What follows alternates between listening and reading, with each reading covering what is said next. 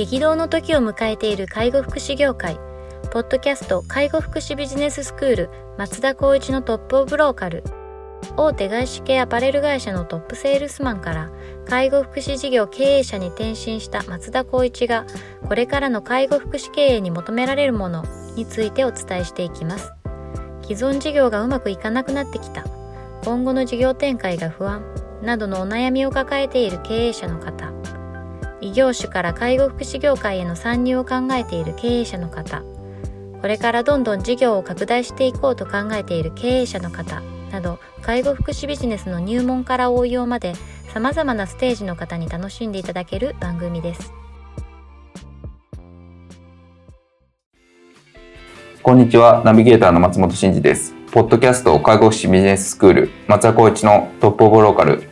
トップオブローカルとは介護福祉事業において地域に密着し地域に愛されることで地域のナンバーワンになることです。松田さん本日よろしくお願いします。よろしくお願いします。はい。えーと今日はですねニュースを取り上げたいというふうに思っております、はい。もう割とこうセンセーショナルじゃないですけどちょっと面白いニュースだなと思って取り上げさせていただきました、はい。えっ、と介護離職が過去最低にということですね。全産業の平均を下回るというようなニュースです。えっと、公益社団法人法人介護労働安定センターは8月23日、2020年度に実施した介護労働実態調査の結果を公表したと。これによると、訪問介護員と介護職員の2職種における離職率は14.9%、前年の15.4%から0.5ポイント低下し、過去最低となったと。推移を見ると2021年以降緩やかに低下しておりピークとなった07年との比較では離職率は6.7ポイント低下している。また2職種にサービス提供責任者を超えた3職種についての離職率も14.9%前年の15.3%の比較では0.4ポイント低下したと。この値は全産業の平均離職率15.6%を0.7ポイント下回るもの。以前は介護職の離職率が全平均を埋まっていたところ19年度で初めて逆転、うん。今回2年連続で介護職の離職率が全産業の平均よりも低い結果となったと。うん。さらに離職率を勤続年数の内訳で見た場合2職種合計では勤続3年未満の離職者が全体の61.2%勤続年数が短い職員が離職率を引き上げる結果となっていると。一方で同2職の採用率は16.2%と前年の18.2%から2ポイント低下。前室の調査による全産業の全産業の入職率は6 16.7%で介護業界との大きな差は見られなかったと。いうような内容です。へ介護職ってなんか離職が多いイメージが勝手に僕の中であったんですけど実は3平平均と比べると低いっていうような内容ですね。そうですね。これどういった受け取り方かなと思いながらもまあちょっとこう主観的に考えると全産業って考えるとやっぱり一人のやる作業工数ってすごく多いから結構こう精神的にしんどいとかはい、肉体的にしんどいっていうのも介護と変わらないような環境が僕の中であるなって思ってるのと、はい、やっぱり一定処遇の部分が変わってきたからこそはい、そこが定着したっていう部分、うん、まあ、国がこうなんだろう求めて狙っていたところが少し数字に表れてきてるのかなっていうのはちょっと思いましたね。そうですね。いや、非常にこう、離職率という意味では、年々年々低下していってるようなグラフになってますもんうね。ん、そのマックスでも平成の19年さっき言ったところで言うと、21.6%はそうですよね大体みんなそこぐらいがい。みなんか2割ちょいみたいなイメージありますよそうですね2ね。割ちょいな感じはしますよね。それがもう15%を切るようなところまでう。んで、全世産業の平均値が15.6%なので、うんまあそれを0.7ポイント下回っているっていうような形ですね。ぜ0.7ポイント下回ってるからどうなんだって話もちょっとよくわからんですけど。だからみたいな何なんだみたいな感じありますけど、まあ、なんか離離職率が高いイメージはちょっと違うんだっていうのをまあ理解をしておいた方が。そうですね。だからこそじゃああのお聞きになっている方々は自分たちのところはどうなんだろうっていうところを、まあ、見てもらう、まあ、ヒントとして捉えてもらえればなと思うんですけどやっぱりその20%台と10%の後半台っていう0、まあ、3%から5%の差っていうのは結構大きかったり、まあ、どうなんだ中小零細だと分母がちょっと低いのであれですけど、うん。にしてもやっぱり20%台ってなると10人に2人は辞めていく形になっちゃうのでここに対するまあ入職するコストだったり労力っていうところと、まあ、離職した上でまた入職させるっていうことに考えれば多分全体的にこの低くなった経緯としてはやっぱりこう事業所とか法人として入職されてる方々への対応もしくは研修とか定着をさせるっていう意識づけがやっぱりもう少し高くなってきたっていうこともあるかもしれないでありますすよね。よね。まあ、あと本当に処遇というか待遇面もだいぶ一時期に比べると良くなってきていて、うんまあ、どの事業所でもうん、あとはなんかそういうところがもう淘汰されてってるのかもしれないですよね。そうですね。まあこういう数字を見ながらも例えば日経ヘルスケアっていうのは全国平均資格別で出てるんですけどそんなに変わりがないような気もするので、うん何かしらとなんだろうなえっと全体のまあ処遇改善とか特定処遇改善とかっていうところでスポットでもらえるようなところがちょっとみんなにとっては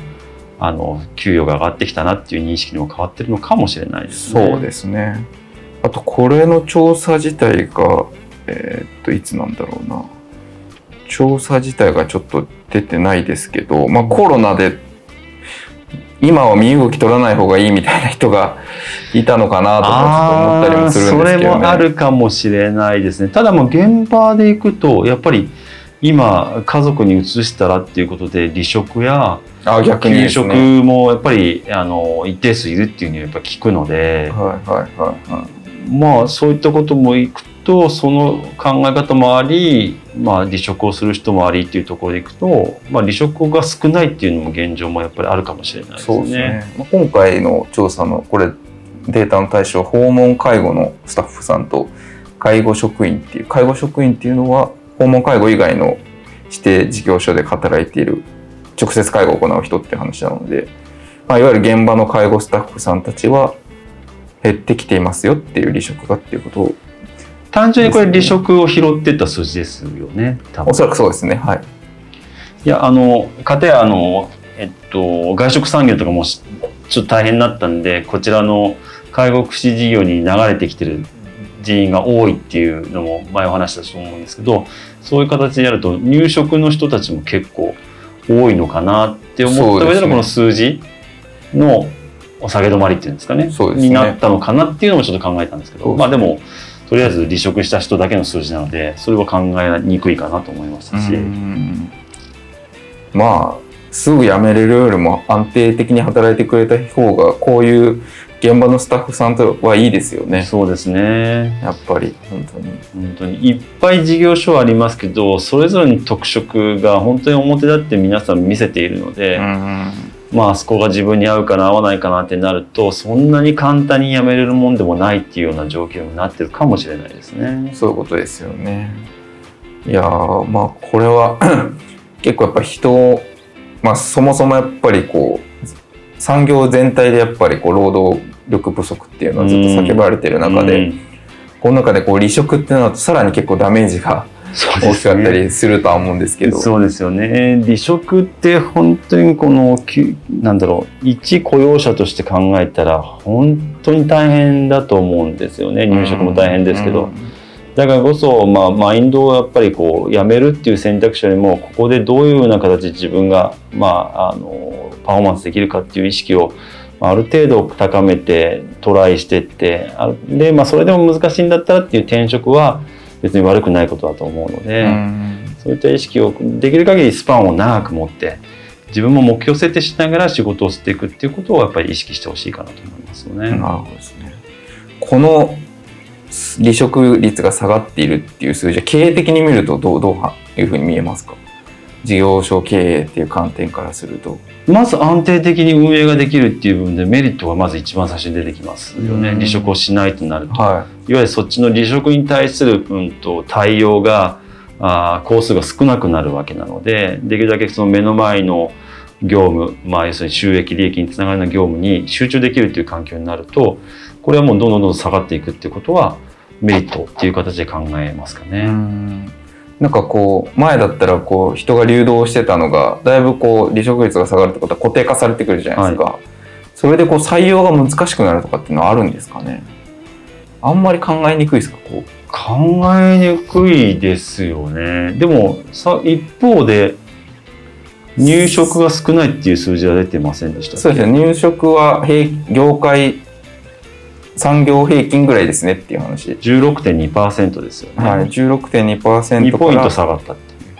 あそうですね。前年だと18%だったのが16.2で2ポイント下がった。別に大きな差は見られなかったってなるとまあでもどうなんだろう。数字だけで拾ってったらそういった安定的な部分で入職も確保できるのかと思うんですよ。でも言ってもまだまだ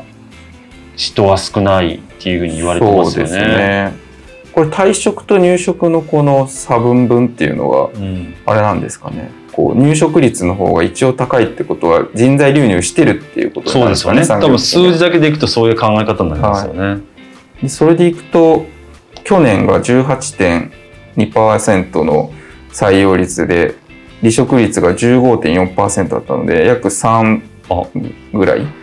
幅が狭くなってる。幅が狭くなってるんで、まあ、ちょっと人材流入っていう意味だともしかしたら令和2年度はちょっと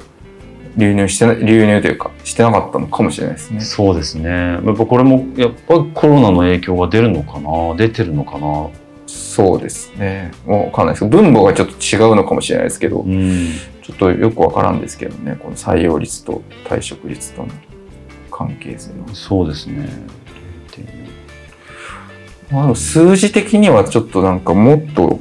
こう退職が多くてどんどん人が入れ替わってるっていうようなイメージが勝手にあったんですけど、うん。だから産業全体で見るとまあ安定してきているっていうような感じなんでしょうね。そうですね。逆に言うと病院とかの看護師の退職ってどうだったんですかね。ああ確かに確かに。なんかこうニュース的には一気に辞めたとか、ありますよね処遇が悪くなったからとかって話が出てましたから、どうなったんだろうなって